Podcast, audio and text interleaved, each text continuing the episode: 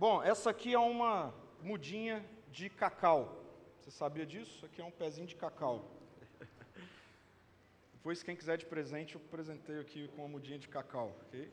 Por que, que eu estou com essa mudinha de cacau? Você vai entender ao longo de todo o nosso tempo aqui, na verdade, ao longo de todo o nosso ano, você vai se lembrar disso. No final do ano passado, eu atendi uma engenheira agrônoma e ela me contou sobre ah, o processo de crescimento, de desenvolvimento, de frutificação do cacau. E foi um encontro de Deus para a minha vida, particularmente, e, consequentemente, um encontro de Deus também para a nossa comunidade.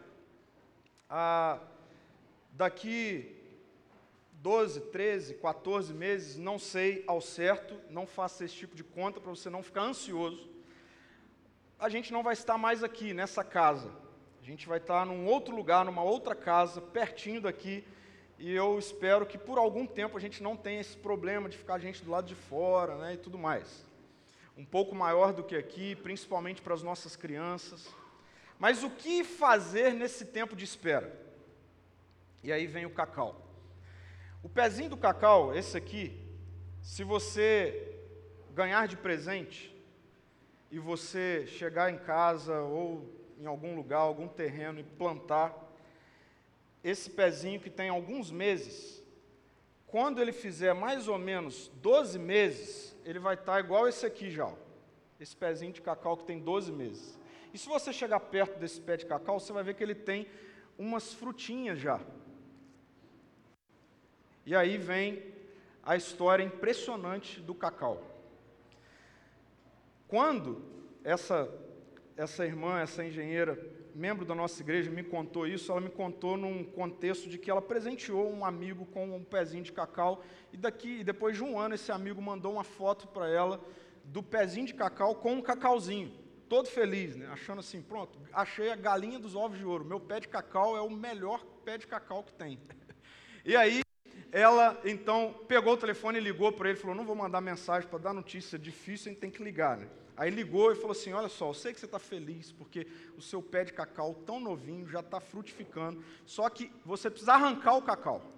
Mas como assim arrancar o cacau? Mas agora que está nascendo, quero comer a fruta. Não, arranca o cacau. E mais, daqui para frente, nos próximos anos, quando ele der a florzinha, assim, igual está aqui, você vai pegar uma tesourinha ou uma faquinha e você vai arrancar todas as florzinhas e vai deixar ele peladinho sem florzinha nenhuma. Mas por que, que tem que fazer isso? E aí ela explicou o seguinte: porque se você não fizer isso, se você tiver pressa para colher o cacau, você vai ter o pé de cacau por pouco tempo, porque os frutos vão se tornar mais pesados do que a potência que ele tem de suportar de maneira sustentável a frutificação. O cacau, para ele se tornar uma árvore de muitos frutos e de frutos duradouros, precisa de raiz profunda. E aí, aquele encontro, que no primeiro momento a pessoa achou que era um encontro para ela, eu entendi que era um encontro para mim e para a nossa igreja. Deus falando comigo, com você, com a nossa igreja, que o tempo de espera não é um tempo de ansiedade, é um tempo de aprofundar raízes. Isso vale tanto para a nossa vida em comunidade, para a nossa igreja, como também, eu quero te despertar para isso, você que está aqui, um tempo na sua vida pessoal.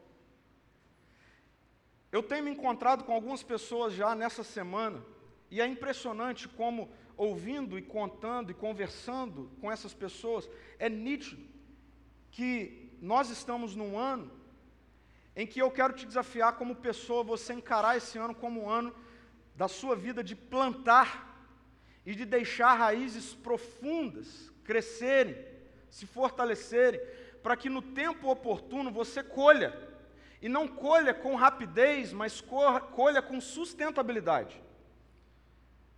A nossa geração e cultura é o da pressa.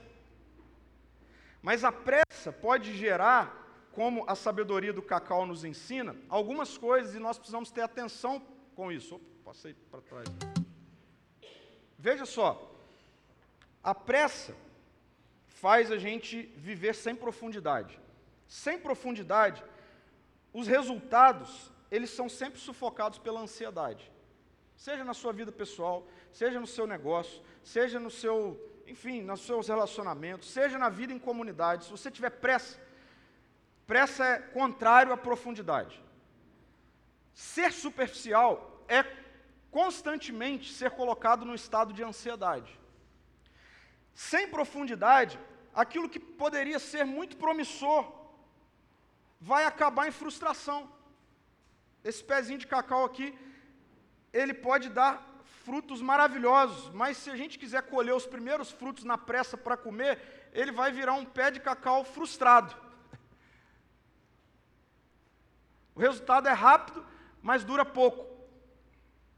E sem profundidade, esse negócio que a gente gosta tanto, celebrar, comemorar, fatalmente, em algum momento é surpreendido por uma grande queda. Talvez você já tenha vivido isso na sua vida, talvez você já tenha visto isso acontecer na vida de alguém próximo a você. Aquilo começou com uma potência, de forma promissora, tem tudo para dar certo. Aí começou a celebrar muito, esqueceu de aprofundar, de criar raiz, de fortalecer, de repente uma grande queda. E aí pronto, acabou.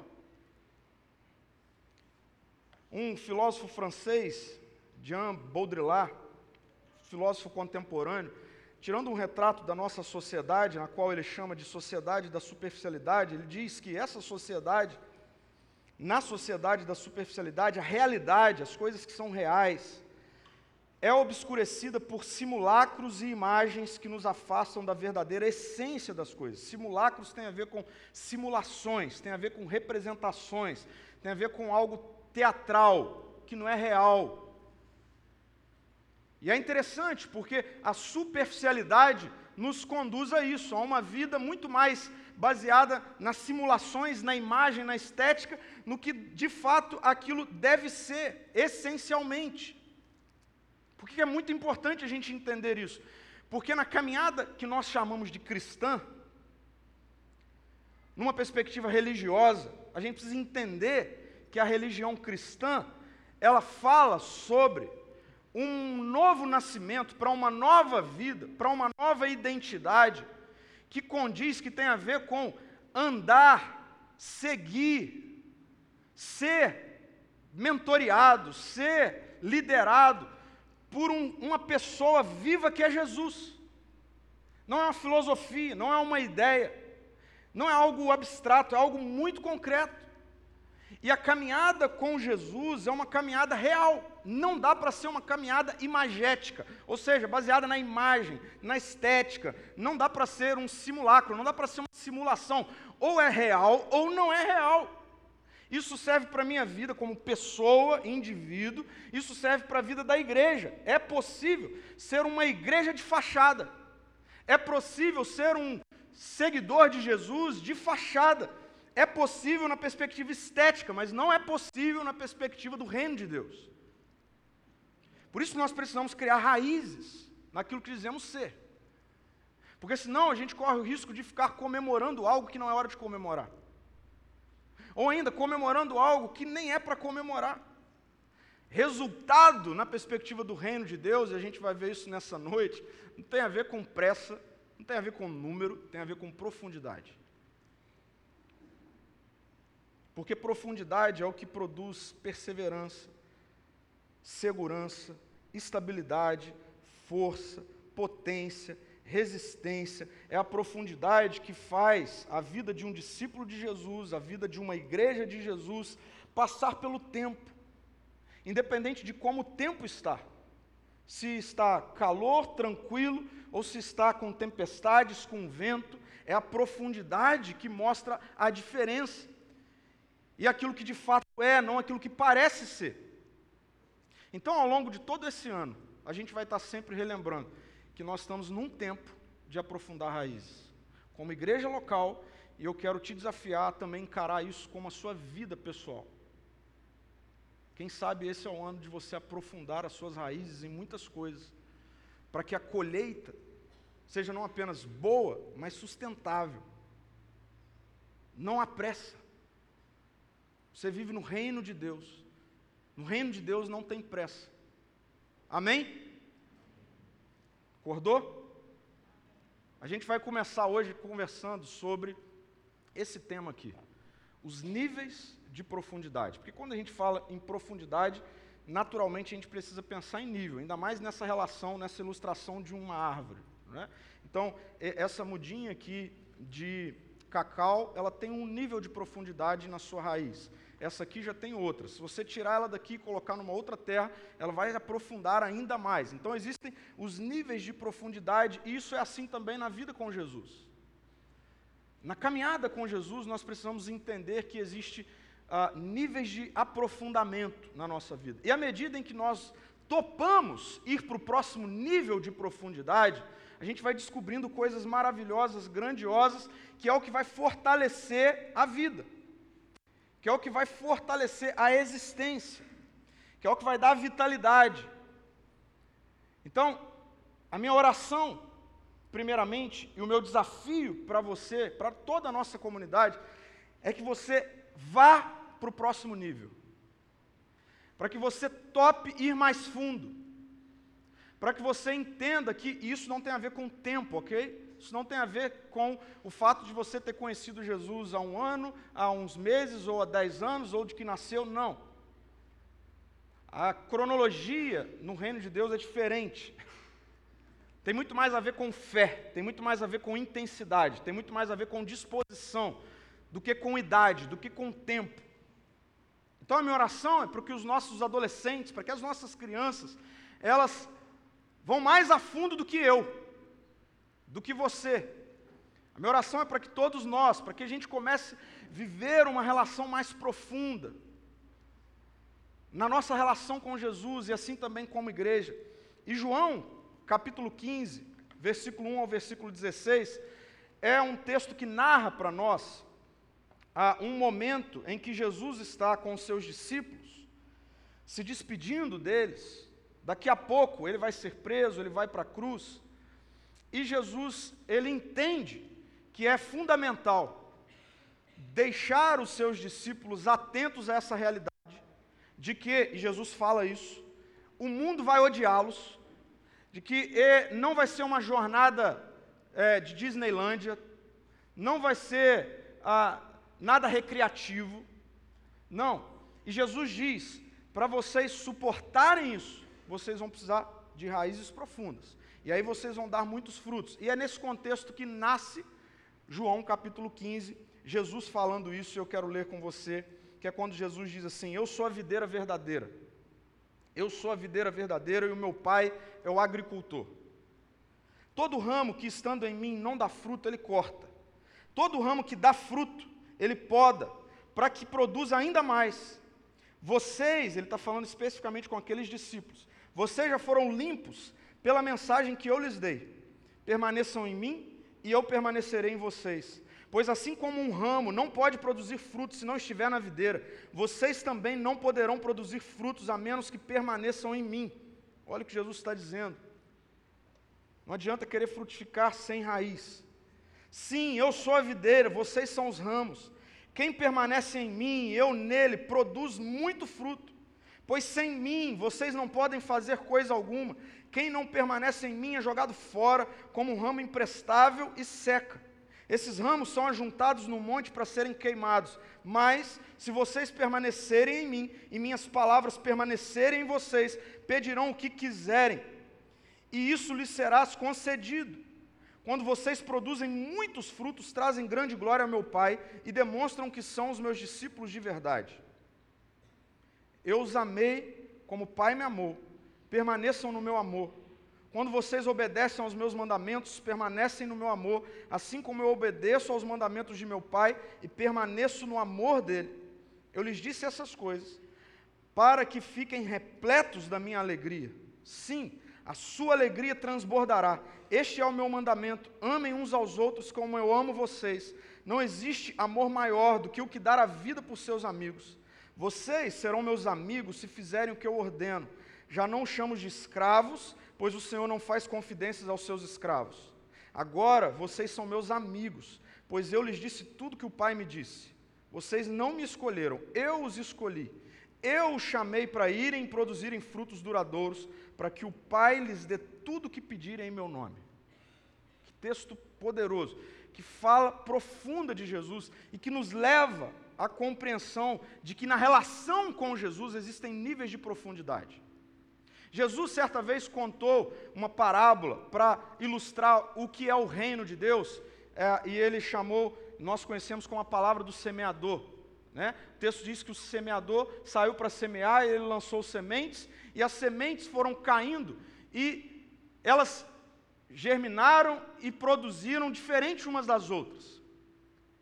E mostra que uma cria raiz, outra não cria raiz, uma se aprofunda, outra não se aprofunda, uma parece que se aprofundou, mas os frutos foram rápidos e logo tudo passou. João 15 é como se Jesus estivesse pegando isso de volta e mostrando, vocês precisam ficar atentos, para que quando eu partir, a vida de vocês não seja uma vida que na prática demonstre superficialidade mas que a vida de vocês demonstre o quão profundo vocês entenderam ir a fundo nesses níveis de relação comigo, com o reino, com o Pai, para que os frutos sejam frutos duradouros, sejam frutos eternos. A gente precisa aprender sobre isso. A gente precisa aprender, por exemplo, que dentro disso que Jesus está falando.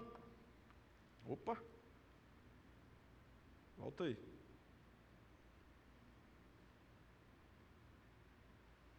Dei um cliquezinho e foi tudo.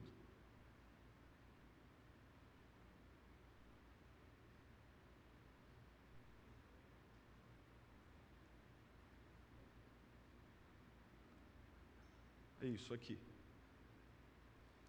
O primeiro nível do que Jesus está querendo mostrar para os discípulos é um nível que mexe na consciência e que trabalha na nossa consciência a ideia de que relação com Jesus e frutos para Jesus envolve a compreensão de que a nossa vocação é uma vocação humilde, ao invés de uma produtividade soberba. Isso vale tanto para a sua vida como um seguidor de Jesus no âmbito pessoal, do que você faz, do seu trabalho, da sua produtividade, da sua capacidade de fazer as coisas acontecerem, como também na relação da vida e do crescimento da igreja de Jesus, que é a comunidade dos discípulos, dos seguidores de Jesus. Nós precisamos entender que o um nível de profundidade na nossa relação com Jesus nos leva à consciência de que a nossa vocação é humilde. Ao invés da nossa vida e da nossa relação com Ele ser uma vida de produtividade soberba. Como que Ele vai mostrar isso? Colocando as coisas em ordem colocando as coisas no seu lugar correto. E como que ele coloca as coisas no lugar correto? Dizendo: O meu pai é o lavrador. Jesus está dizendo: Deus é o criador de todas as coisas. E é Deus que diz onde nasce, onde deve ser plantado, onde deve jogar a semente. É Deus que diz. Não é a semente que diz, eu quero cair aqui. Não, é o lavrador que decide onde ela vai cair. Segundo, Jesus diz: E eu sou a árvore verdadeira. E eu sou a vida. Eu sou aquilo que tem capacidade de produzir algo. Eu sou. E Jesus diz: E vocês são os ramos.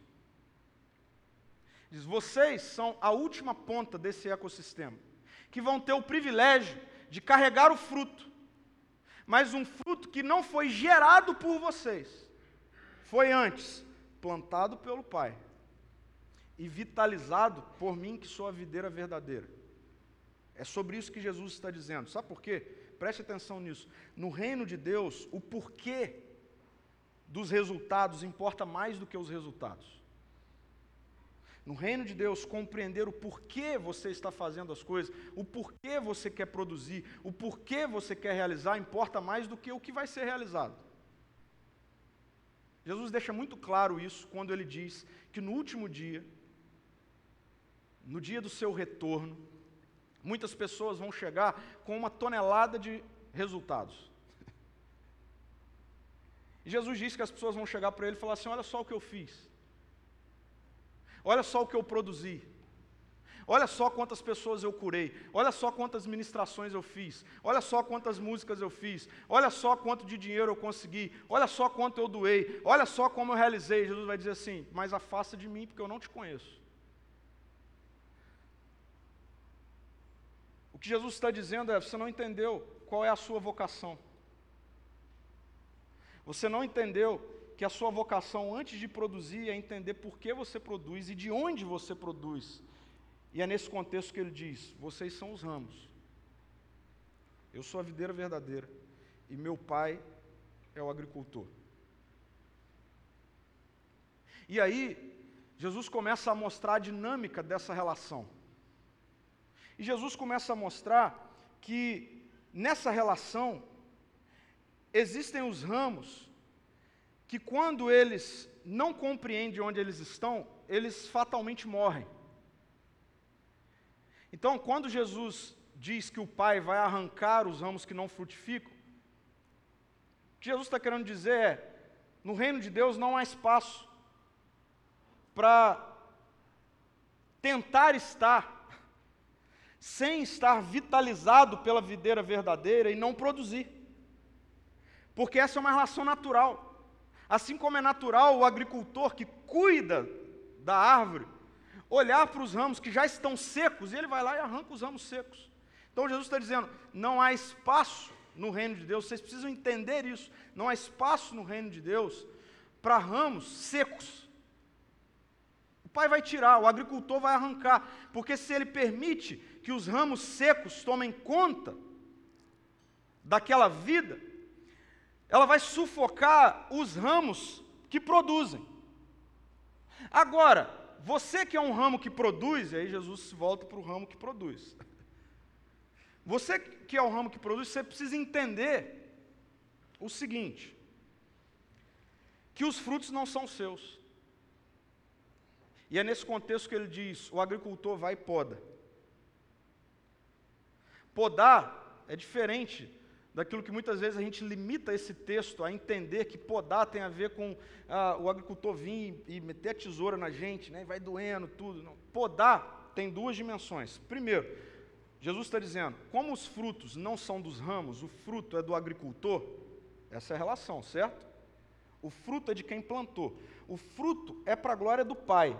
O fruto não são dos ramos. Então, você que é o ramo, celebre a sua participação, mas não esteja apegado ao fruto, porque o fruto não é seu. Então, o agricultor vai arrancar o fruto, para que você não leve glória nenhuma do fruto.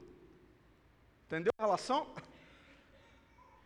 Mas a beleza é que à medida em que você permite que os frutos passem por você, mas são arrancados pelo agricultor, você vai fazer isso muitas vezes. Então, primeiro tem essa relação da nossa vocação humilde na participação do reino de Deus, do nosso entendimento sobre tudo que eu produzo não é meu. Tudo que eu produzo não é para minha glória. Tudo que eu produzo não é para minha dispensa. Tudo que eu produzo é para o agricultor, é para a glória de Deus. E se eu permito que tudo que eu produzo aponte para o agricultor, eu vou virar um ramo mega produtivo. Mas tem uma outra dimensão. O agricultor, ele sempre é aquele que tem a capacidade de olhar para os pontos onde o ramo não tem capacidade de olhar. Então o agricultor ele vai, opa, eu preciso chegar um pouquinho para cá. A sua posição aqui não vai ser legal. Eu preciso dar uma entortadinha aqui. Eu preciso dar uma endireitadinha aqui. Isso tem a ver com o discipulado. Isso tem a ver com Jesus formando em nós o seu caráter. E aí, meu amigo e minha amiga, se você não tem disposição para passar por esses processos, de ser repreendido, de ser corrigido, de ser questionado, de do Senhor dizer, olha, como é que está o seu coração? Por que, que você está fazendo isso? Por que, que você está questionando isso? Por que, que você quer aquilo? Se você não tem disposição para passar por isso, sabe o que vai acontecer com você? Um ramo seco. ramo seco não tem lugares na videira verdadeira. Agora, se você permite que isso aconteça, o que vai acontecer é que você, como um ramo, vai cada vez frutificar mais, seja na sua vida pessoal, seja na vida em comunidade. Não tem como eu até tentei começar por outra citação, mas aí eu me lembrei dessa citação do Tim Kelly. Em que, falando sobre isso, ele diz que somente se o seu Deus puder ultrajá-lo e desafiá-lo, meu amigo, somente se o agricultor e você, como ramo, puder dizer para ele assim: faz o que você quiser comigo, eu não vou resistir. você saberá que adora o Deus real e não uma invenção da sua imaginação. Se o seu Deus nunca discorda de você, você pode estar apenas adorando uma versão idealizada de si mesmo. Assim, se na sua caminhada com quem você está chamando de Deus, ele nunca discorda de você, ele sempre aplaude o que você faz, ele sempre afirma e reafirma quem você quer ser. E aí então, é nesse Deus que você quer caminhar, você precisa entender que esse não é o Deus que Jesus está chamando de agricultor e você não está ligado à videira verdadeira, você está tentando ser um Deus para si mesmo, idealizando um Deus à sua imagem e semelhança. Então, esse vai ser um ano na nossa comunidade em que você precisa ter disposição de ter conversas difíceis, você precisa ter disposição de abrir seu coração, você precisa ter disposição de permitir que alguém seja usado por Deus para te confrontar, você precisa se envolver profundamente, relacionalmente com pessoas, na humildade de que o Senhor fala com você, não é na base do que você sente. Semana que vem a gente vai falar sobre isso. Você tem que estar disponível, disposto, disposta a permitir que o Senhor te molde, molde o seu caráter. Por quê? Porque o compromisso de Jesus não é com o nosso conforto, mas é com o nosso, nosso novo nascimento compromisso de Jesus não é com o nosso conforto, é com a evidência do nosso novo nascimento. E aí, todo esse processo que Jesus está ensinando nesse nível, da gente entender quem nós somos nesse contexto, nessa vocação, passa também por a gente entender que nesse ecossistema, o ramo não é maior do que a videira. O mensageiro não é maior do que a mensagem. O nome, a marca, não é maior do que aquilo que nós carregamos. E é um engano que muitas vezes nós caímos, da gente querer assumir esse lugar, da gente começar a tentar proteger a nossa imagem. E há quem, por falta de temor, use o reino de Deus para isso. Use o nome de Jesus para isso. Ah, eu, eu não quero fazer parte desse negócio. Porque se nós cremos, e eu creio em quem Jesus diz ser, só há um lugar seguro para a gente estar nesse ecossistema, de joelhos prostrados em quem Ele é. Ele é a videira verdadeira. Ele é a fonte de vida. Eu sou um ramo renovável. Eu não sou, eu, eu, eu não sou o único. O ramo, numa, numa árvore como essa, ele é substituível. A árvore não, mas o ramo é. E é essa vocação humilde que a gente precisa ter. Pensando sobre isso, uma outra escritora, palestrante que eu gosto muito de ouvir, ela fala exatamente sobre a nossa compreensão desse nosso lugar quando ela diz assim: o Evangelho, ou seja, a boa notícia de Jesus, é que eu sou tão pecador que Jesus teve que morrer por mim, mas ao mesmo tempo tão amado e valorizado que Jesus ficou feliz em morrer por mim. Isso leva a profunda humildade e profunda confiança ao mesmo tempo. Não consigo me sentir superior a ninguém, eu sou um ramo. E, no entanto, não tenho nada a provar a ninguém. Então, eu quero que essa seja a ideia que esteja na nossa consciência como igreja. Independente de onde estivermos, independente de quantas pessoas estiver, estiverem aqui. É preferível ter dez pessoas profundas na vida de Jesus do que dez mil superficiais na vida com Jesus, porque os frutos de dez profundos duram para a eternidade, enquanto frutos de dez mil superficiais, de uma hora para outra, rompe, cai, não fica nada. A palavra de Deus diz que no último dia as nossas obras serão lançadas no fogo. E é aí que vai dar para ver o que são obras profundas e o que são obras superficiais. Porque as obras profundas, quando lançadas no fogo, vira ouro. As obras superficiais, quando lançadas no fogo, vira palha. Meu irmão, minha irmã, meu irmão, o reino de Deus é isso. Jesus é esse. Ele está apresentando isso. Então, quer viver isso? Esqueça seu nome. Esqueça sua marca. Abra mão disso. Viva como um ramo. Você vai dar muitos frutos.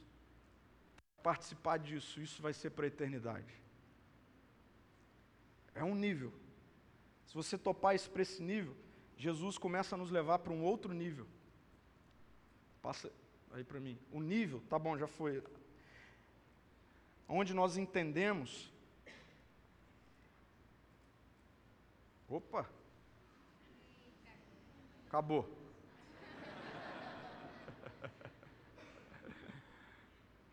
Volta lá. Não, não, aí mesmo. Isso.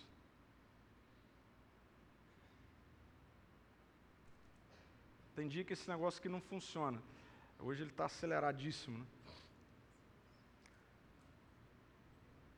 Depois de vocação humilde. Aí, agora deixa que eu passo aqui, vamos ver.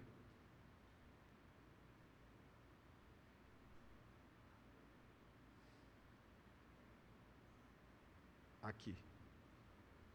Passa aí para mim uma vezinha. Isso a gente precisa entender que o outro nível é de uma consciência da vida na perspectiva de um desprendimento alegre, ao invés da individualidade esgotante. A expressão que mais aparece nesse, nessa fala de Jesus, nesse momento de Jesus, é a expressão permaneçam em mim. É a expressão que mais aparece. Permaneçam em mim. Mas ele vai, nesse momento, aprofundar um pouco mais sobre o que ele está falando.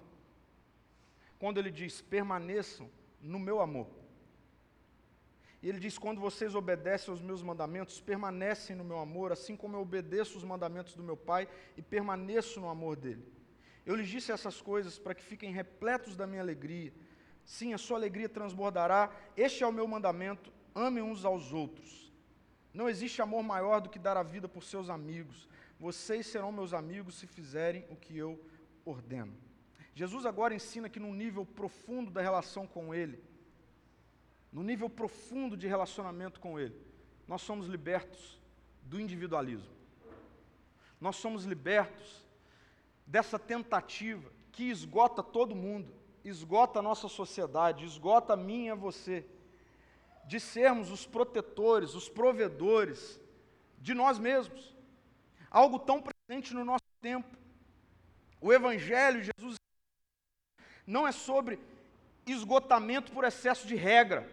Isso é a religião que faz. Talvez você já tenha falado ou escutado isso. Não, religião, fico cansado de um monte de regra. Esse é o entendimento que muitas vezes a religião trouxe. Ok? Mas Jesus está dizendo que evangelho, boa notícia, não é esgotamento por excesso de regras, é descanso por excesso de amor. Ele diz assim: você não precisa mais viver esgotado, tentando mostrar, provar, se guardar, se proteger, você precisa permanecer no meu amor. E o que acontece quando nós permanecemos no seu amor? Nós abrimos mão do nosso excesso de individualidade e nós então nos libertamos para vivermos uma vida de amar uns aos outros. E a gente então começa a viver a liberdade do desprendimento.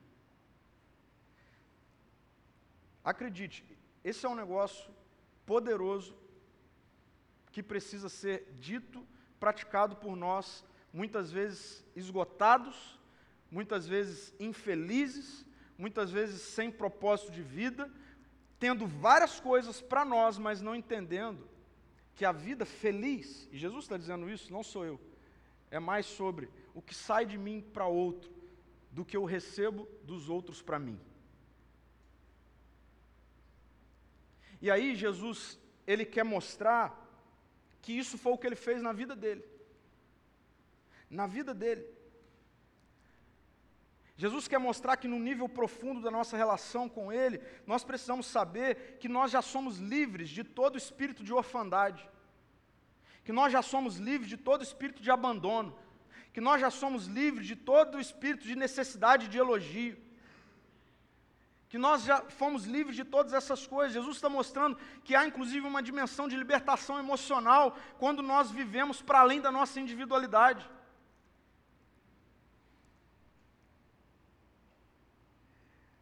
Pastor Francis Chan falando sobre vida em comunidade, vida para além da individualidade, ele diz assim: um milagre deveria acontecer quando o Espírito Santo entra no nosso corpo. Esse negócio do Espírito Santo entrar no nosso corpo é um evento sobrenatural que acontece com a vida de todo aquele que crê na obra consumada de Jesus. Então nós recebemos o Espírito Santo em nós. É algo místico, sobrenatural, extraordinário. Agora, o que deveria acontecer se você confessa a sua fé em Cristo Jesus e recebe o Espírito Santo em você? Deveríamos gerar o fruto de amor sobrenatural uns pelos outros. Se você de fato não ama as pessoas tão profundamente, pode ser porque não experimentou o amor de Cristo a fundo. Se você confessa a sua fé em Jesus, mas você ainda vive na base do individualismo, se você tem dificuldade em dar de si, se você tem dificuldade de partilhar de si, meu irmão, você ainda não entendeu o quão amado você é. Você ainda não teve uma experiência profunda com a adoção. Você não é mais órfão. Você não precisa mais levantar com a mentalidade de que eu preciso guardar todas as coisas, eu preciso juntar todas as coisas, eu preciso me virar, porque se eu não me virar, eu, eu que cuido de mim, amanhã eu não vou ter, semana que vem eu não vou ter, no final do ano eu não vou ter. Isso aí é mentalidade de quem ainda não compreendeu o mistério da graça de Deus na adoção. Porque na adoção a nossa mentalidade não é mais de indivíduos órfãos que precisam sobreviver mas é de pessoas que foram adotadas, encontraram vidas e agora podem partilhar a vida. Então, assim, o pessoal fica fazendo esse negócio de QR Code para juntar voluntário, dá vontade de mandar parar com esse negócio. Porque é um absurdo, assim, uma comunidade de discípulos de Jesus que entendeu que a vida não é sobre a minha história, sobre eu ser servido, porque agora eu sou adotado, eu sou amado. A gente não pode compreender que, e aceitar que a gente ficar insistindo com as pessoas para que as pessoas saiam de si para se doar para o outro. Isso, isso, isso é a vida de quem não entendeu nada. Que a vida com Jesus é vida de desprendimento. Desprendimento que faz a alegria transbordar. O que é o individualismo? Individualismo é um excesso de autocuidado pelo medo de ser abandonado. É isso que é o individualismo. Por isso que a nossa geração é individualista. Porque todo mundo acorda assim: eu vou ser abandonado se eu não cuidar de mim. O Evangelho liberta a gente dessa história trágica. A primeira coisa que Jesus ouviu, e aí eu volto para o texto, porque Jesus está falando sobre a relação que nós devemos ter com o Pai, que é a mesma relação que ele tem com o Pai Jesus diz: Eu permaneci no amor do Pai, vocês devem permanecer no meu amor. De onde que Jesus está tirando esse negócio? Jesus está tirando esse negócio de como foi que ele começou a produzir.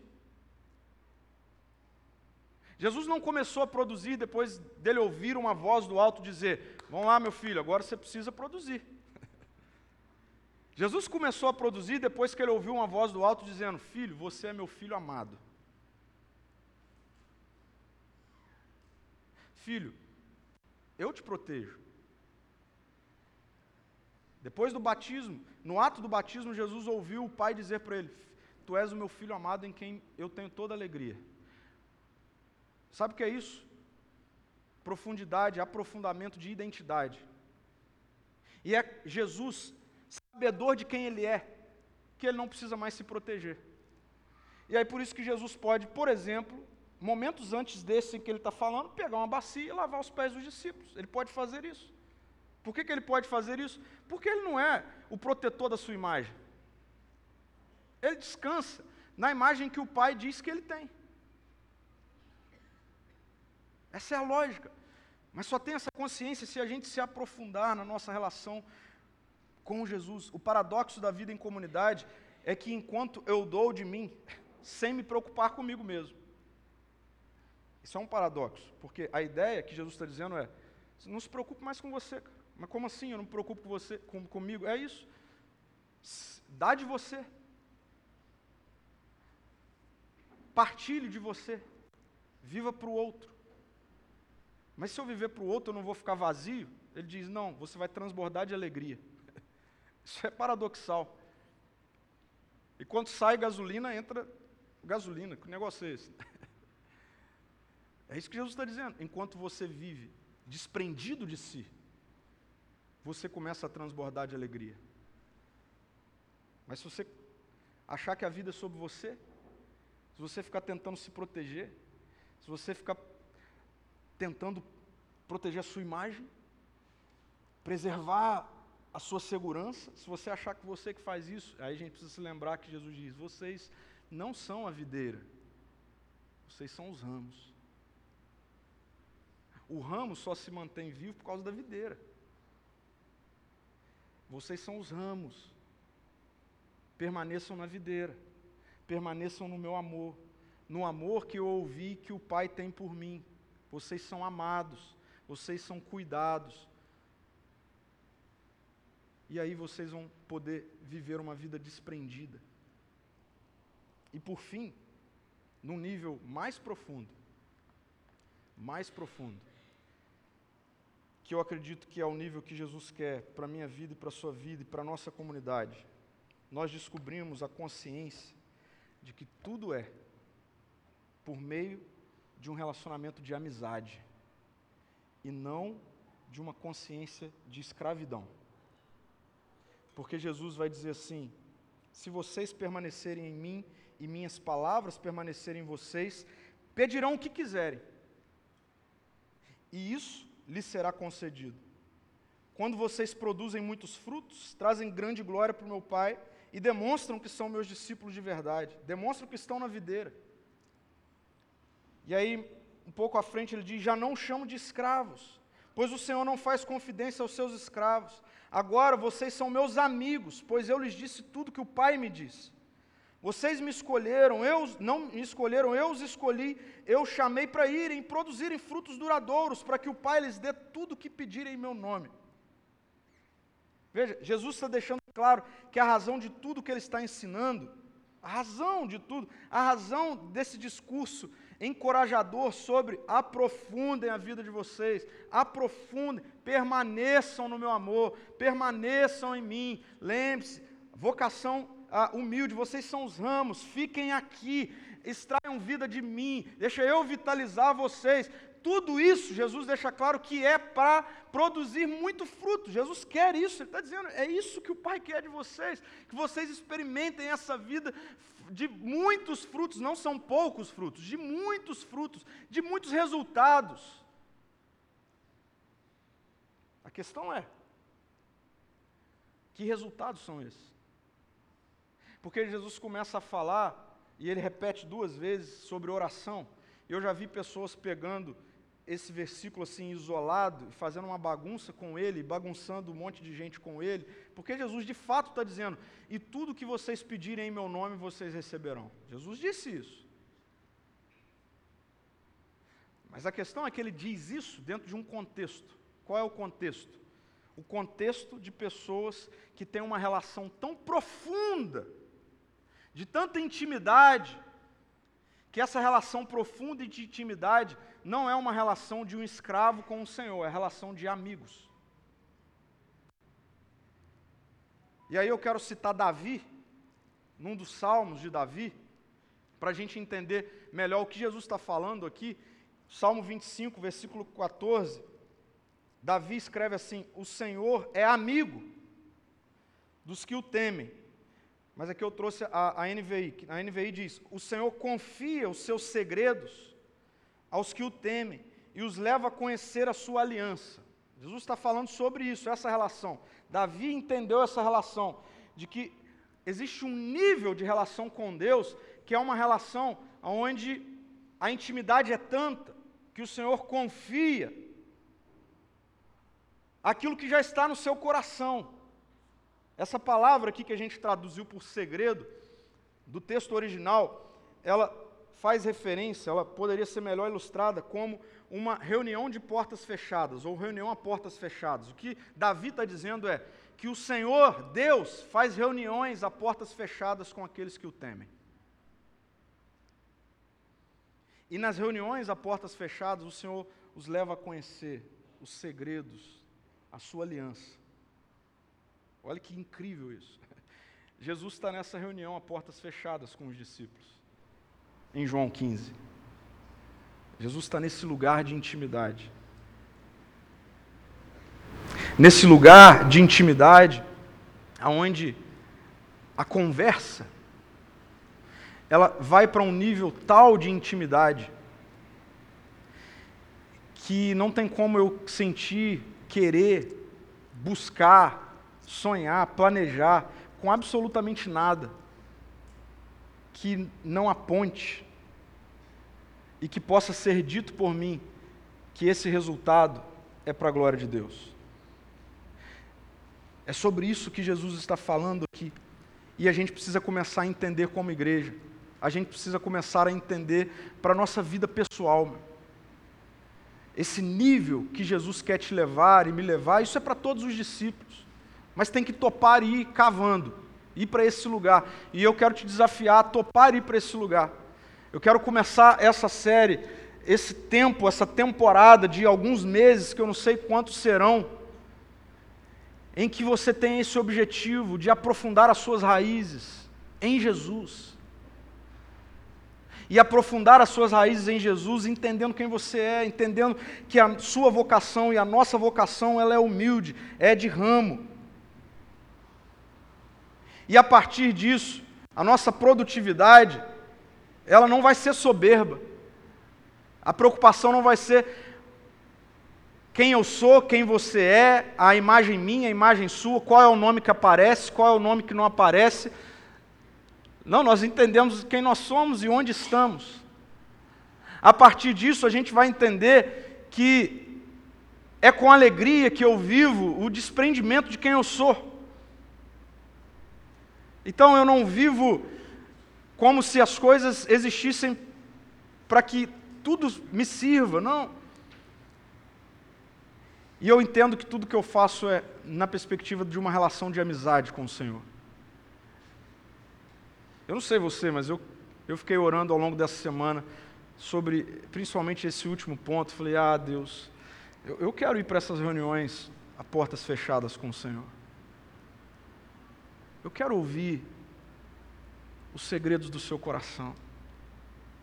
Eu quero que tudo que eu peça nas minhas orações o Senhor atenda, porque tudo que eu peço tem compromisso com a aliança que tem com o Senhor. É esse o contexto que Jesus está dizendo, e tudo lhe será concedido. Para a gente terminar, e aí eu mudei, só eu coloquei um asterisco no para refletir e praticar. Porque eu estava orando, e aí eu comecei a questionar o Senhor, falei, Deus, por que, que a gente aprende tanto conteúdo e a gente às vezes fica tão longe de experimentar? Depois de uma mensagem dessa, de um texto desse, de João 15, de um, uma conversa dessa com o Senhor, não é possível a gente ficar sem experimentar esse negócio, cara. E aí eu ouvi o Senhor falar comigo assim, mas o quanto você pratica? Então, A gente vai continuar tendo para refletir e praticar, mas eu vou dizer todo domingo, se você quiser. Porque experiência com Jesus não passa, não é por osmose, velho. E acredite, o Senhor quer nos dar uma experiência profunda de vida com Ele. Mas a gente precisa topar praticar. E quais são as práticas? Eu falei hoje de manhã e eu falo novamente agora. Eu não vou dizer o que você tem que fazer. Eu quero te fazer perguntas. Essa foi uma experiência que eu tive com Jesus nas férias. Eu reli os evangelhos e eu percebi que sempre que as pessoas chegavam em crise diante de Jesus, cheio de perguntas, Jesus não fazia nenhuma afirmação, ele devolvia perguntas. Ah. Então, assim, como é que a gente sai de um momento como esse? Vamos respondendo perguntas. A gente vai ter que refletir. Eu tenho certeza que o Espírito Santo do Senhor vai agir na sua mente, no seu coração, e aí você vai precisar tomar decisões. E essa é uma primeira pergunta. Enquanto você está de passagem, por quê? Lembre-se, você é um ramo. O ramo passa. Ele é substituído. Porque ele tem tempo de vida. Então ele não dura para sempre. Enquanto você está passando, de onde vem a sua vitalidade para produzir? De onde vem a sua motivação para ser alguém produtivo? De onde vem? Vou melhorar. De qual raiz vem? Você que quer fazer tanta coisa, você que tem tanto projeto, você que tem tantos sonhos, de onde que estão vindo esses sonhos? De onde que vêm esses projetos? Qual é a raiz?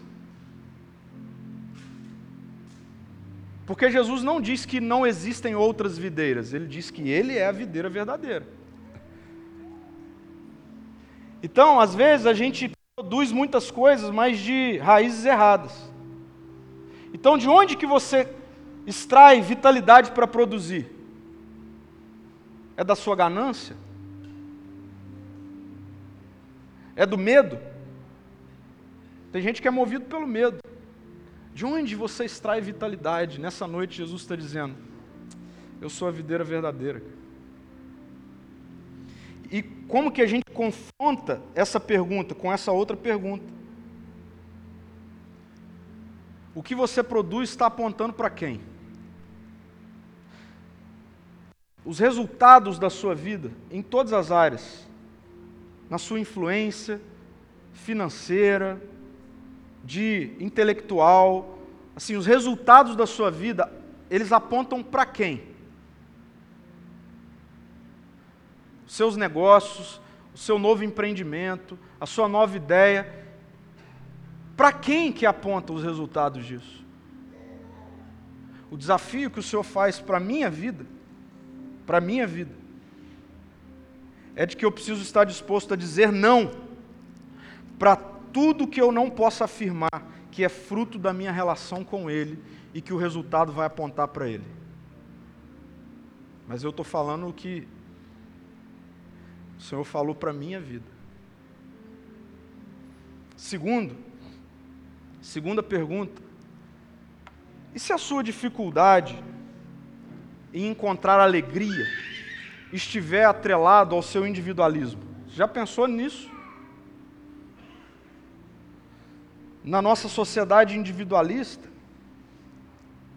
ao mesmo tempo cresce o número de pessoas que não conseguem encontrar felicidade, alegria em nada não consegue encontrar alegria em mais uma viagem, não consegue encontrar alegria em um pouco mais de dinheiro, não consegue encontrar alegria num novo carro, não consegue encontrar alegria numa nova compra, não consegue encontrar alegria num novo relacionamento e vai vivendo assim pro eu, pro eu, pro eu, e na medida em que cresce o apego ao eu, também cresce o vazio.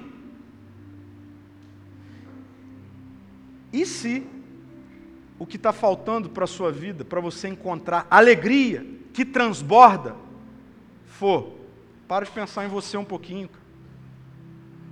Para de pensar em você um pouquinho. Para de pensar um pouquinho em ser servido e comece a servir.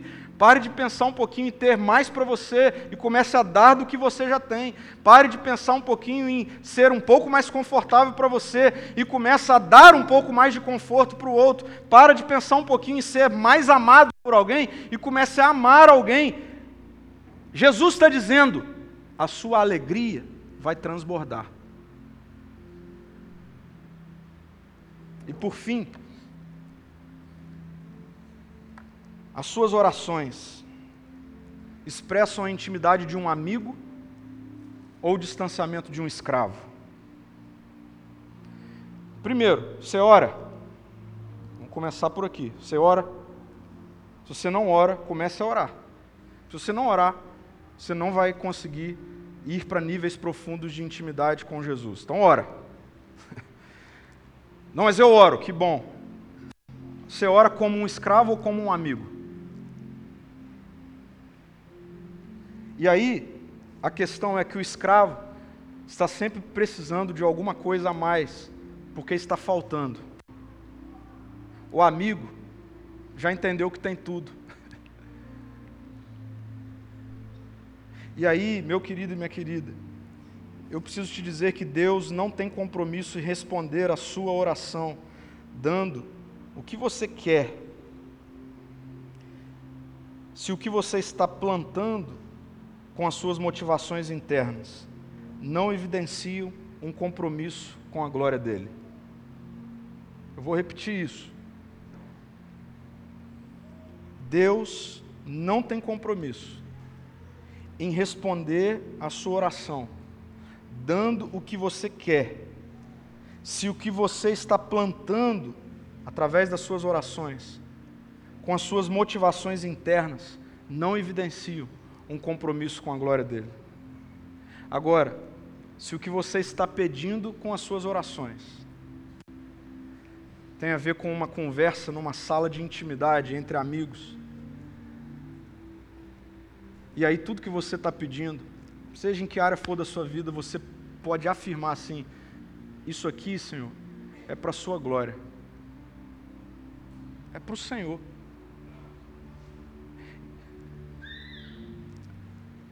Isso muda tudo. Porque se a gente leva isso para as nossas orações, tem coisa que a gente não vai ter nem coragem de pedir. se a gente leva isso para as nossas orações, a gente vai, gente querida, isso é poderoso. A gente vai, inclusive, isso vai ser um filtro para dizer o que e com o que eu devo ou não me envolver. Num mundo de tantas supostas oportunidades, e aí eu vou ser específico, no mundo de tantas oportunidades de ganhar dinheiro, com mais um empreendimento, com mais um negócio, se você estiver na vida verdadeira, vão ter coisas que você vai olhar e vai dizer assim: eu não tenho que me envolver com isso. Eu, não tem nem como eu orar por isso. Porque se isso der certo, não dá para eu dizer que isso aqui é para a glória de Deus.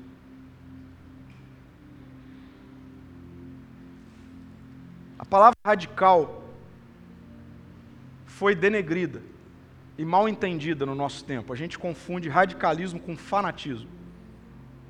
Mas eu quero afirmar para você que o chamado de Jesus para você, para mim, para a nossa igreja, é um chamado radical. Radical vem do latim radicale, que tem a ver com profundamente enraizado. Eu quero terminar a reflexão de hoje te convidando, e é um convite, a você sair daqui dando uma resposta para Jesus. E a resposta é: você quer para um nível mais fundo ou você quer viver na superficialidade? Você quer ser um discípulo e uma discípula radical? Ou você quer ver o que está acontecendo sem participar profundamente? Eu não consigo pensar em outra coisa a não ser terminar a reflexão de hoje com, eu vou chamar de ato de consagração. Nós fizemos isso pela manhã e eu quero repetir isso agora à noite. Porque isso foi o que o Senhor moveu na minha vida, na minha vida enquanto pessoa. Deus pede respostas. Jesus nunca sentou para ensinar ninguém e as pessoas não ficaram em crise. Não, as pessoas sempre ficaram em crise. O Senhor pede respostas. E meu querido, minha querida, eu poderia fazer várias coisas. A gente não tem, por exemplo, na nossa comunidade a prática do apelo, né? Vem à frente, até porque nem cabe. Mas eu fiquei orando e, e, e, quando ontem eu terminei os slides e orando, já era de madrugada, eu falei, Senhor, o que, que eu faço agora?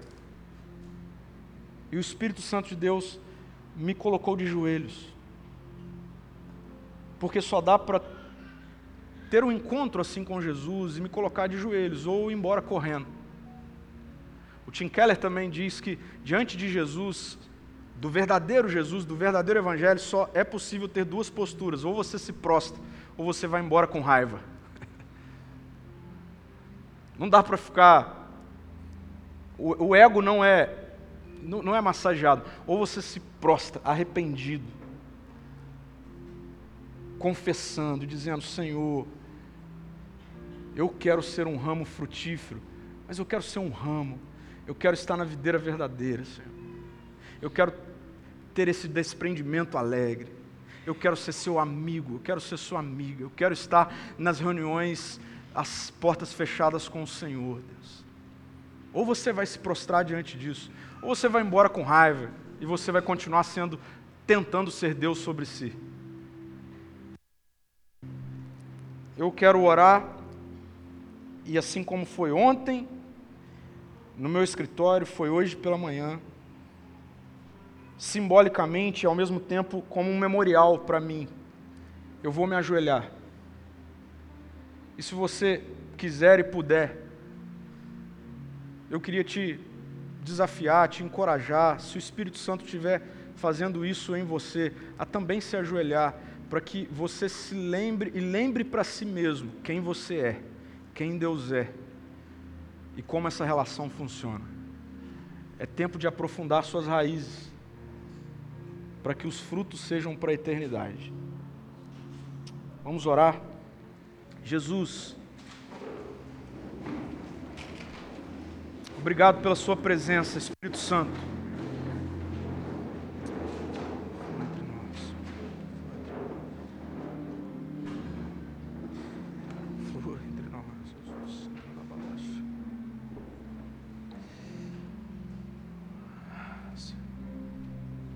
Obrigado pela Sua presença, Espírito Santo de Deus.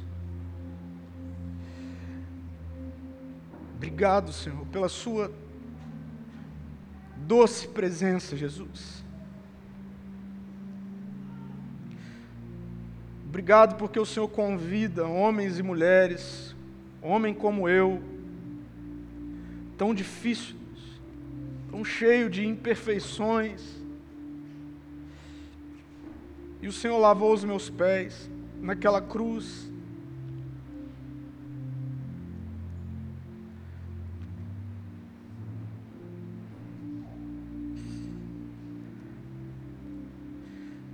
A gente não quer brincar de ser igreja, Jesus. Livra-nos, Pai, de um crescimento de fachada, Senhor.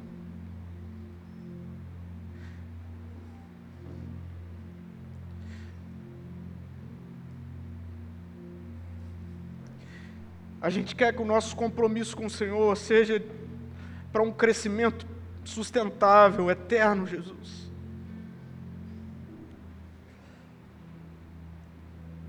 Que isso seja assim na minha vida, na vida dos meus irmãos e irmãs aqui, Senhor. Que a gente tenha consciência da nossa vocação, e a nossa vocação é tão simples, tão humilde, Jesus. Livra-nos, Senhor, da produtividade soberba, Jesus, do ativismo, da tentativa de marcar o nosso nome, Senhor. Pai, nos perdoe, nos livre disso, Senhor.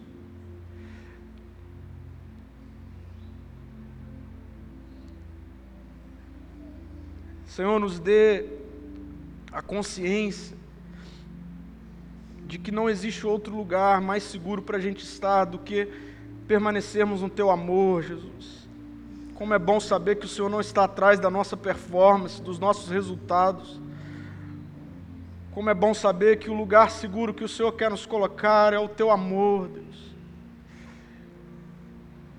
Para que nesse lugar a gente não faça outra coisa, nem queira fazer outra coisa, senão amarmos uns aos outros, Senhor. Para que a nossa alegria transborde. Então, Senhor, o que eu tenho é do Senhor, Deus. O que eu tenho é do Senhor, Deus. Os dons, os talentos, os recursos, o tempo, as oportunidades, Senhor, eu confesso aqui diante do Senhor, é tudo do Senhor, Pai. Eu quero me desprender de tudo que tenho e que sou, Deus, para permanecer no Teu amor e poder participar da Sua história, Jesus. Porque eu quero ser encontrado como um amigo do Senhor. E eu quero que os meus irmãos e irmãs aqui nessa noite entendam que o Senhor quer desenvolver relacionamento de intimidade, de amizade, Senhor. Liberta-nos de uma mentalidade escrava que a religião gera, Deus. Obrigado porque somos livres. Somos livres, Senhor. Senhor, faça da igreja ser amor uma igreja que esteja nas reuniões a portas fechadas com o Senhor, ouvindo o que está no teu coração. Não queremos fazer nada, Pai, que não seja o que está em Ti, Senhor porque sabemos que fazer o que está em Ti é fazer tudo para a Sua honra, para a Tua glória, Senhor. Por isso nós consagramos a nossa vida pessoal e tudo que temos ao Senhor. Nós queremos dizer não, Senhor, para tudo que não dá para a gente dizer que é para a glória do Senhor. Em todas as áreas da nossa vida, Senhor.